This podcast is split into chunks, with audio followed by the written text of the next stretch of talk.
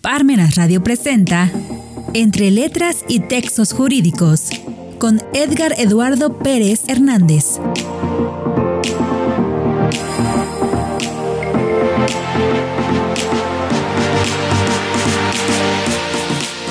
Bienvenidos sean todos y todas a este su programa Entre Letras y Textos Jurídicos. Soy su amigo Edgar Eduardo Pérez Hernández, tengo el gran gusto, es un honor y un placer estar en un programa más con ustedes aquí en Parmenas Radio.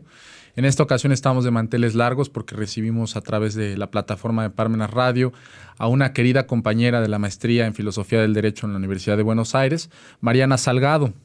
Mariana Salgado, eh, bueno, estudió la licenciatura en, Derecho en la Universidad de Avellanera, tiene una licenciatura en Periodismo y Fotografía y actualmente está cursando la maestría en Filosofía del Derecho en la Universidad de Buenos Aires. Nos congraciamos mucho con recibirla y Mariana, el micrófono es todo tuyo. Muchas gracias. Bueno, hola a todos y todas. Eh, gracias por la presentación y por la invitación. La verdad que súper honrada. Em, yo estudié en la Universidad de Avellaneda, que es eh, una um, universidad que se encuentra, digamos, en, eh, en Argentina, la universidad pública más prestigiosa de la Universidad de Buenos Aires. Yo estudié en una universidad eh, que em, mucho más joven, que tiene solamente 10 años y que se gestó a la luz de, eh, de los gobiernos de los últimos eh, años del kirchnerismo, ¿no? los gobiernos peronistas, que justamente lo que hicieron fue instalar universidades en el conurbano, en los suburbios, digamos, de Buenos Aires y en los lugares más carenciados, ¿no? Entonces, eh, yo, mi universidad estaba a metros del riachuelo, que es uno de los ríos más contaminados de Latinoamérica y casi del mundo, me atrevería a decir, por la actividad industrial. Eh, y bueno, viví muchos años también y vivo ahora también en el conurbano bonaerense, que es una zona que también siempre está muy ligada a, la contaminación ambiental y, fui yendo, digamos, por mi militancia o mi activismo eh, para el lado ¿no? de interesarme por, por todo lo que tiene que ver con lo ambiental. Entonces pues, charlamos con Edgar, bueno, primero que nos encantaban los dos Zaffaroni y después, bueno, sobre Zaffaroni particularmente esta obra que es La Pachamama y el Humano, que justamente aborda aspectos del derecho ambiental y, también es un libro como con bastante filosofía del derecho, ¿no? Como que, que se remite bien atrás como para, para encontrar cuáles son las, eh, justificaciones, digamos, de, del surgimiento de la ecología profunda, por ejemplo. Y, nada, es un libro súper, súper lindo. Y así que, bueno, buenísimo de que estar acá y, y poder compartir y, charlar sobre este librito. Muchas gracias, este, Mariana. Y justamente, como dices, o sea, este libro viene a ser un parteaguas, yo diría, porque pues fue como un golpeo, ¿no? En contra del, pensamiento antropocéntrico. Y ese pensamiento antropocéntrico pues eh, tiene, yo creo, estructuras filosóficas, así como Mariana justamente lo dijo. O sea, se sustenta en esas estructuras de pensamiento filosófico que ha tenido y ha repercutido en la concepción de, de la naturaleza como pues una cosa a la cual apropiarse, eh, bienes al servicio de la humanidad eh, y de los cuales pues no hay ninguna clase de reconocimiento de eh, alguna limitación óntica, ¿no? Decía por ahí Zaffaroni, en el sentido de incluso reconocerle pues personalidad jurídica. Entonces me parece muy interesante y bueno, si nos permites, a mí me gustaría que comenzaras en ese sentido. ¿Qué te parece esa estructura filosófica que bien comentas, este, Mariana? En, en este librito comienza precisamente con ello. Eh, ¿Qué nos puedes tú comentar que hayas, este, te haya agradado de esta, de esta parte filosófica? Eh, es todo tuyo el micrófono, te escuchamos. Sí, ahí él habla de, eh, no sé si corriente, ¿no? Pero, pero sí ramas de la ecología que van justificando ciertos, ciertas herramientas jurídicas de reconocimiento de la, o, de cómo se concibe la naturaleza del orden jurídico, ¿no? Y habla de esto, de la, ecología profunda, que lo que conlleva es reconocerle a la naturaleza derechos en sí misma, no en función del humano, no en función de, em, de, los beneficios o de eh, la propiedad que el humano pueda tener sobre ella, sino porque, por, por tener una propia entidad en sí misma, ¿no? Entonces, eso abre un abanico muy interesante en primer lugar, a fines prácticos, de poder eh, amplía mucho la legitimación activa, ¿no? No sé cómo si el término en México es el mismo, pero bueno, ¿quién puede eh, ir a reclamar por cierto daño a la naturaleza? ¿Solo el afectado? ¿O eh, cualquier persona, simplemente por el hecho de ser persona y vivir en este mundo y, necesitar del ambiente para vivir, ¿no? Em, pero bueno, esto que vos decías de, correrse del antropocentrismo y tener una Em, eh, visión más ecocéntrica, ¿no? Donde no, no esté el humano en el centro, sino todo el, todo, todo el ecosistema, que es lo que permite que el humano viva, ¿no? Y hoy cada vez más, este librito salió, ahora no me acuerdo de qué año es, pero es un libro del 2012. 2012. O sea, tiene 11 años. Y, recién hoy, eh, en, bueno, eh, eran muy nuevas las, las constituciones de Ecuador y de Bolivia, ¿no? que justamente lo que hace es reconocer a la naturaleza como, como un sujeto de derecho. Y recién hoy, por ejemplo, al menos acá en Argentina, no sé cómo es en México, el ambientalismo, las discusiones ambientales van tomando como más fuerza y más, porque estamos en una crisis climática innegable, digamos, ¿no? Entonces, nada, el genio Zaffaroni hace 11 años venía diciendo, bueno, che, miren, fíjense que acá en Bolivia lo que está pasando, en Ecuador lo que está pasando, y qué, y, por qué, digamos, qué, qué hay atrás de esto. Em, y, bueno, la verdad que esto de la, de la, concepción de la ecología profunda a mí me parece eh, de lo más interesante como para bueno, poder ampliar el, sujeto activo, digamos, en un, en un reclamo eh, y poder también esto, comprender de que no importa que, que, si un río se contaminó y, y, a vos no te contaminó el agua que tomás, eh, eso significa que a vos no te afecte es justamente una visión ecocéntrica. Necesariamente me va a afectar porque yo soy parte de este ecosistema. Y si este ecosistema está enfermo, yo también estoy enfermo. No importa que este río esté lejísimo, digamos. O acá, por ejemplo, en Argentina tenemos una, una geografía que em, yo vivo en una parte de eh, en Buenos Aires, digamos, que está contra el, contra el Atlántico, digamos, y eh, la cordillera que está limitando con Chile, me trae agua desde allá, digamos, ¿no? O sea, eh, está, está a cientos de kilómetros, pero es todo un ecosistema. Entonces, eh, lo, que pasa en la cordillera a mí me afecta necesariamente, estando en Buenos Aires a cientos de miles de kilómetros. Lo mismo lo que pasa en el Amazonas. Lo que pasa en el Amazonas, acá si, si el Amazonas no hay Amazonas, eh, en, mi, en mi provincia, en mi país, no llueve en invierno, por ejemplo, porque son las nubes, los árboles de Amazonas lo que, lo que traen las, las lluvias de, invierno. Entonces, necesariamente todo está tan conectado que ya no se puede hablar de jurisdicción o de esos términos tan, em, tan rectos, tan, nada, tan cerrados del, y aparte porque eh, eh, no, es un delirio eh, otorgarle entidad jurídica a la naturaleza, la tienen los bancos. la personalidad, los bancos tienen personalidad jurídica y nadie discute eso que, la, que tienen que tener. Y, por qué no, digamos, un bosque que, gracias a ese bosque, respiran y viven y toman agua potable cientos de miles de personas. Así que eso, eso digamos, esa primera parte, ¿no? que, que desarrolla todas esas corrientes, eh, es eh, lo que más resuena. Yo este libro también lo leí hace muchos años, entonces hoy lo repasé un poquito, pero eh, hay detalles que se me escapan, pero eso de la ecología profunda me quedó bastante resonando siempre. Me parece muy atinado lo que dices, ese tema de la ecología profunda, que incluso por ahí yo recuerdo en algunas partes del texto que se decía que el derecho pareciera que se aleja cada vez más de esos conocimientos de la ecología profunda, que tiene pues como, digamos, acento principal el reivindicar eh, la idea de que la naturaleza, como bien dice Mariana, está conectada todo es un sistema hiperinteligente, es un sistema hiper profundo, en el cual incluso, digamos, por esa misma visión antropocéntrica, eh, que es la contrapartida a esa visión de ecología profunda, pues yo, yo recuerdo, eh, Mariana, eh, por ejemplo, en las primeras páginas del libro hablaba de Descartes, eh, que mencionaba que, bueno, bueno, con el ego cogito prácticamente pues se inicia esa idea de, del antropocentrismo eh, en cuanto a que si nosotros tenemos la conciencia de que existimos, es que las cosas que están a nuestro alrededor, que en este caso la naturaleza, pues están a nuestro servicio, son máquinas sin alma.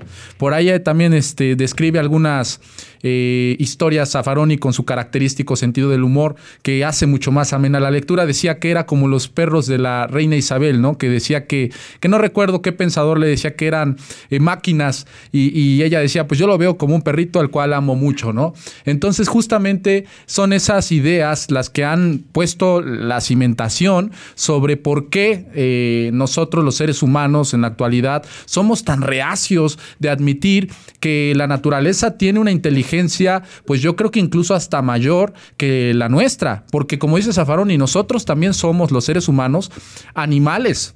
Y también la naturaleza son animales no humanos. Esto es, es, digamos, ónticamente lo mismo. Ónticamente es lo mismo.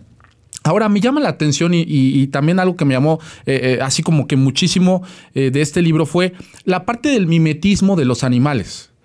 No sé si recuerdes que decía que eh, normalmente cuando se iba a castigar a una persona o, cuando se consideraba que una persona era fea o algo así, pues como que se decía, pues este tiene cara como de burro, o este tiene la cara como de chango, o este tiene la cara como de, oso y por lo tanto da más respeto. Incluso las esvásticas en las, en las épocas medievales, pues ves que en los escudos ponían el león, el oso, y eso representaba fuerza, masculinidad.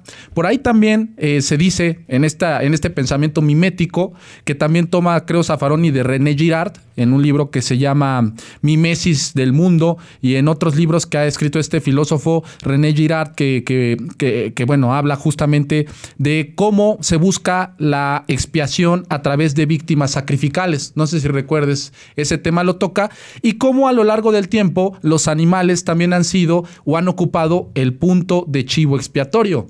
Por ahí también Zaffaroni contaba de un libro medieval que leyó que decía que habían, eh, que una vez en alguna granja medieval un cerdo había mordido a un niño y entonces ese cerdo se lo sometió a un juicio y fue, fue quemado en, en una hoguera. Entonces, bueno, ahí vemos que justamente también estos animales, los animales, la naturaleza en general, eh, pareciera que también tiene ese papel de expiación del mal, ¿no? Por ahí digamos que también al ser, digamos, sectores vulnerables, un sector débil y que no se le reconoce personalidad jurídica, esto es, como decías tú, Mariana, poder ser titular de derechos y obligaciones, se le ocupa como verdaderos instrumentos para incluso, eh, digamos, expiar el mal, ¿no?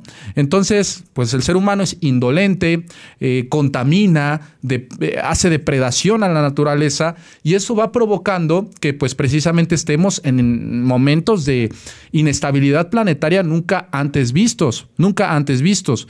Entonces, a mí me parece muy interesante también lo que dices en cuanto a que este libro ya tiene, es desde el 2011, 2012, perdón, como bien dijiste. Entonces ya tiene bastantes años. ¿Cuál es el llamado de atención? Es un llamado de atención hacia la razonabilidad.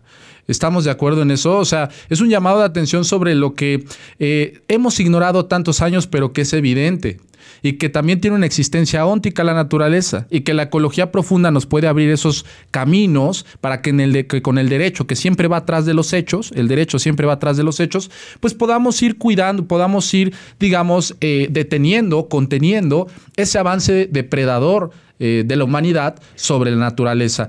Eh, como tú decías, no hay realmente ninguna limitación para concederle naturaleza óntica a la, a la naturaleza y que pues propiamente incluso así ha pasado a lo largo de la historia con los negros, con los homosexuales, con este, las mujeres cuando eran las quemas de las brujas, etcétera, etcétera, etcétera. Hemos visto que eh, normalmente la, el poder o el esquema de poder funciona quitándole la personalidad jurídica a un ente y reduciéndolo a mero objeto de conocimiento. Dice por ahí también Zavaroni, es como cuando se hace un conocimiento inquisitorial. ¿Cómo yo quiero conocer la naturaleza inquisitorialmente? Pues con la vivifección, por ejemplo. Vamos a torturar a los animalitos, vamos a provocar en ellos usos químicos para poder determinar consecuencias. Lo que hacían antes con las famosas eugenesias, con los negros. Entonces vemos que pareciera que es una repetición del mismo sentido depredador de la humanidad, de esa pues función de, de expiación de los, de los seres más débiles, ¿no?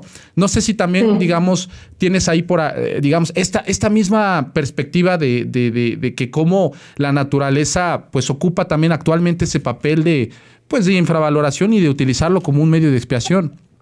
No sé, te, sí, te sí, y es muy, es muy, es muy interesante lo que trae él eh, sobre, creo que se llama la tesis, la tesis de Gaia, que eh, habla de, cómo eso que vos decís, ¿no? De cómo la naturaleza, una, de, primero que eh, esto que vos decís de las mujeres, él también lo menciona, ¿no? Eh, y hay una rama que, que es de ecofeminismo, justamente, de cómo la, la, la naturaleza se la utiliza de la misma forma que se nos utilizó, digamos, a las mujeres o se nos utiliza eh, para como, como reproductoras y, no como sujeto de derecho, o, que esos derechos tuvieron, que ganarse, ¿no? Al igual que ahora eh, puede ganarlos también, eh, nada, todo lo que está vivo pero que no es humano, como si todo, solamente la vida fuese solamente humana. Pero en esa tesis de Gaia, eh, creo que, que el, científico era Locke, ay no, Locke, eh, bueno, Love con Locke, algo así, con Love,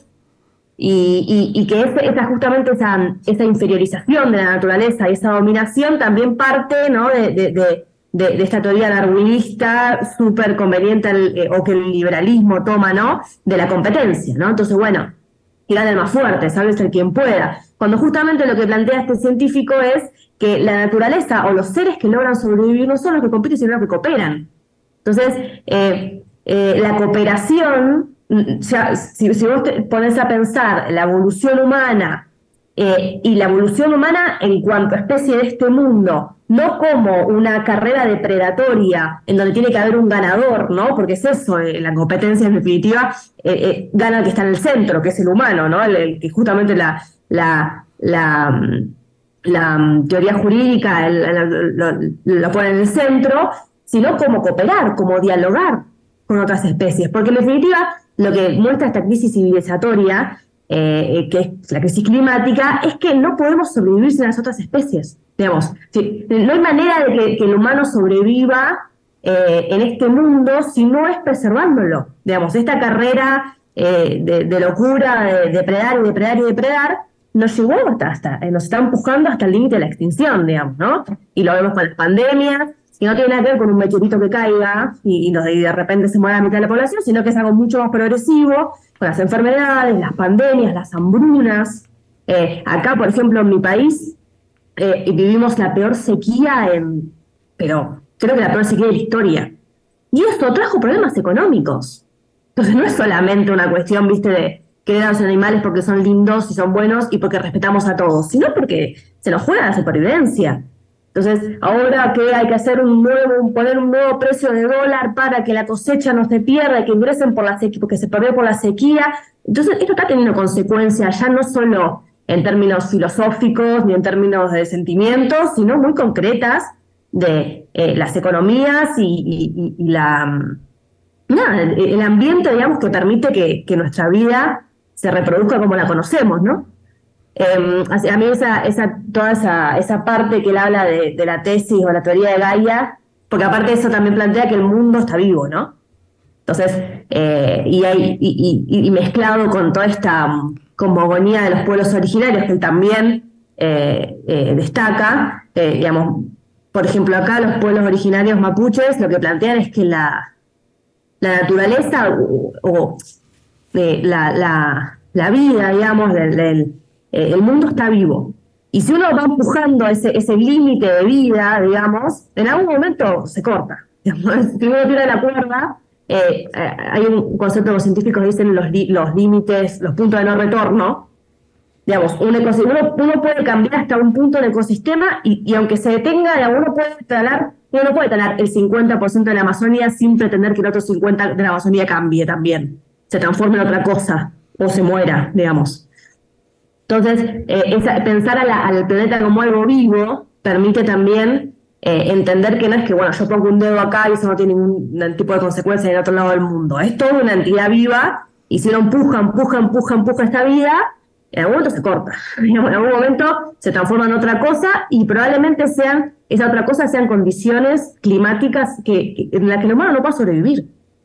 Em, entonces, bueno, no sé, a mí esa, yo me quedé mucho con, su proyecto, la, la tesis de Gaia, porque me pareció lindísimo esto de la cooperación, ¿no?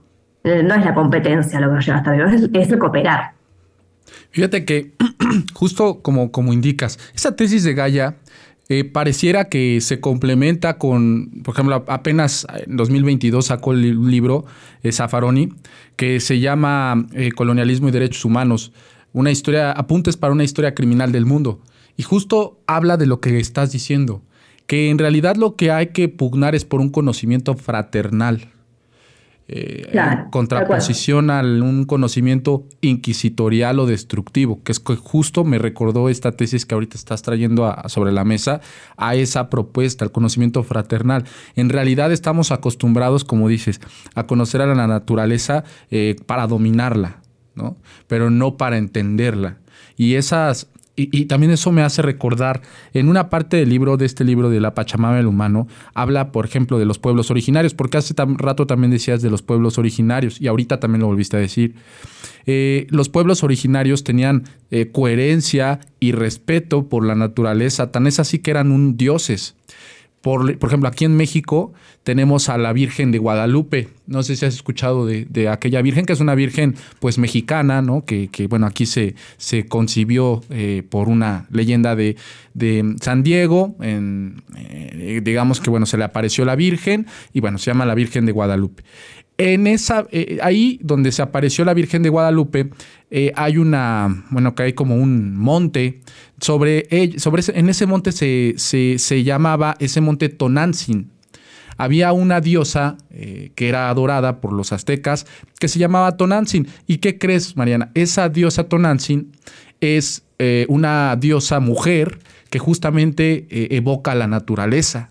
Entonces pareciera que se hizo el sincretismo que habla tanto Zaffaroni, en el que el colonialismo se juntó con las resistencias pluriculturales y se creó a la Virgen de Guadalupe, que en realidad es una representación casi idéntica de Tonantzin. Y por eso nuestros grupos indígenas aquí en México la adoran a, la Virgen de Guadalupe de una manera tan devota, porque representa a Tonantzin. Entonces me, yo creo que es algo muy esclarecedor. También la Pachamama, como decías tú hace rato, en los pueblos andinos, Bolivia, Ecuador, la Pachamama igual era una, es una diosa que, que, bueno, conciben que es la naturaleza. Y como dices, esa tesis de Gaia, pues representa que esa naturaleza es un ente inteligente, un ente vivo sobre el cual hay que dialogar fraternalmente. Me parece muy interesante esa tesis y que creo que pues da cuenta de, esta crisis que tú hablabas. Resulta que en Argentina nos comparte Mariana, eh, bueno, ahorita hay una sequía y bueno, ha habido sequías, perdón, que bueno, han afectado mucho, no solamente pues al tema ambiental, sino también al tema económico. Por ahí recuerdo al Papa, Mariana, ves que decía que en ese libro, eh, bueno, hay un librito que, que, se llama Francisco por una justicia realmente humana, que por cierto coordina Zaffaroni, pero hay una encíclica, la Laudato Si, la Laudato Si, la Casa Común, se llama, Laudato Si, la Casa Común. El Papa Francisco, que por cierto lo cita Zaffaroni, dice, eh, que hay una, que no se divide por una crisis ambiental y una crisis social, sino que cuando hablamos de esto es una única crisis socioambiental. Y creo que eso da cuenta de lo que nos acabas de decir, Mariana, y compartir brillantemente. Esta situación no solamente es ambiental, es social, porque definitivamente sí, afecta a la economía, pero afecta a la economía de los sectores más vulnerables. Tal cual. Sí, bueno, eso es, es, es evidente. Y aparte estas estas teorías, digamos, y, las implicancias que puedan tener estas concepciones que son casi filosóficas en nuestros ordenamientos o en la, eh, la generación de políticas públicas, em, digamos, eh, no niegan la, digamos, no es que decimos, bueno, listo, los ambientalistas decimos, se vuelve todo para atrás, volvemos todos a vivir en las montañas, en taparrabos y a dónde la Pachamama. No, no se niega la técnica ni a la tecnología, sino simplemente no utilizar, digamos, la técnica y la tecnología para depredar la naturaleza y para, en definitiva, y eso lo plantea Zaffaroni, que es eh, eh, eh, la acumulación del capital, ¿no? Porque la naturaleza no se depreda, está mucho esa concepción de que, bueno, el humano, las personas, el ser humano como especie es eh, depredadora de naturaleza y, primero que eso es mentira porque es de los últimos 50 años, ¿no? Entonces eh, el humano ha convivido en armonía con la naturaleza y por, por siglos, mucho más, digamos, del, tiempo que lleva de la revolución industrial para acá, que fue cuando ¿no? se aceleró esa eh, depredación sistemática contra la naturaleza. Y aparte, por ejemplo, que, que los pueblos originarios, que hoy, cientos de años después, en Bolivia, en Ecuador, se incorpore la comunidad de los pueblos originarios a las constituciones, significa que, esas ideas prevalezcan, es que tienen un arraigo y un sentido, una razonabilidad, como decíamos recién, que es innegable, ¿no?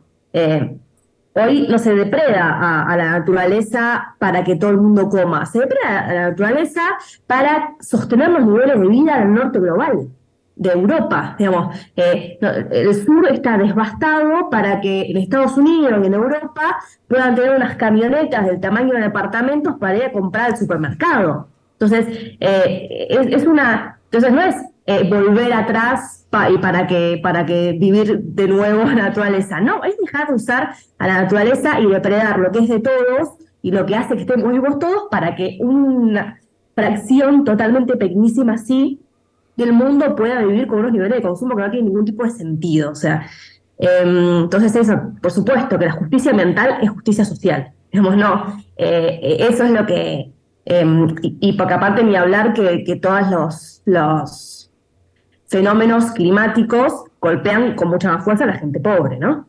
No es lo mismo un huracán en una villa, le decimos nosotros, una villa miseria o un barrio muy humilde, que en un lugar que tiene todas las condiciones edilicias y tampoco es lo mismo, eh, no sé, depredar un... Eh, yo, por ejemplo, particularmente vivo en una zona que está al lado de un río, el río de la Plata, ¿no? Eh, capaz lo escucharon hablar, em, que lo que se hace es avanzar sobre un ecosistema que se llama humedal para la construcción de barrios cerrados, de country, no sé cómo se les dice allá, pero son barrios cerrados que muy lujosos, al que puede acceder un de nada, un 0,00% de la población, eh, y se depreda todo eh, el, ecosistema que permite que nosotros, que todo el municipio donde yo vivo, que vive medio millón de personas, tome agua potable.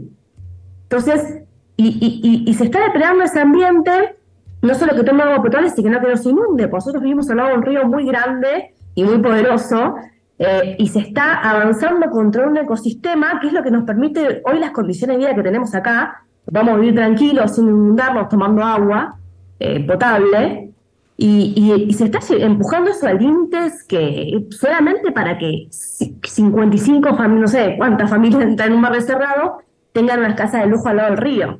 Entonces, eh, por supuesto que justicia ambiental es justicia social, digamos. Em, es, la base, me parece. Bueno, hay una frase muy linda que el ambientalismo sin lucha social es jardinería, ¿no? Sí. Eh, y eso me parece muy claro y, es claramente la línea safaroniana en este libro. Efectivamente, Mariana, y creo que lo que dices es importante. Eh, esta línea safaroniana, pues, eh, reivindica reconocerle dignidad. Dignidad a, la naturaleza y, pues, por lo tanto, como, como dice, ser sujeta de, de derechos. Entonces, en este caso, nosotros seríamos los representantes legales de esa naturaleza y poder conseguir pues una justicia, como dices, más socioambiental, más humana. Eh, pues les agradecemos mucho a todos por su participación aquí eh, en Entre Letras y Textos Jurídicos, especialmente a ti, Mariana. Te agradezco mucho tu tiempo, tus conocimientos. Digo, eres mi compañera y, siempre yo aprendo mucho y me nutro mucho de tus conocimientos. Entonces, te agradezco que te hayas conectado el día de hoy aquí entre, entre Letras y Textos Jurídicos en Parmenas Radio. No va a ser la primera ni la última vez que vamos a participar eh, juntos y espero verte a la próxima, que nos aceptes una invitación por aquí en Puebla, México, vía Parmenas Radio. Gracias a todos por sintonizarnos.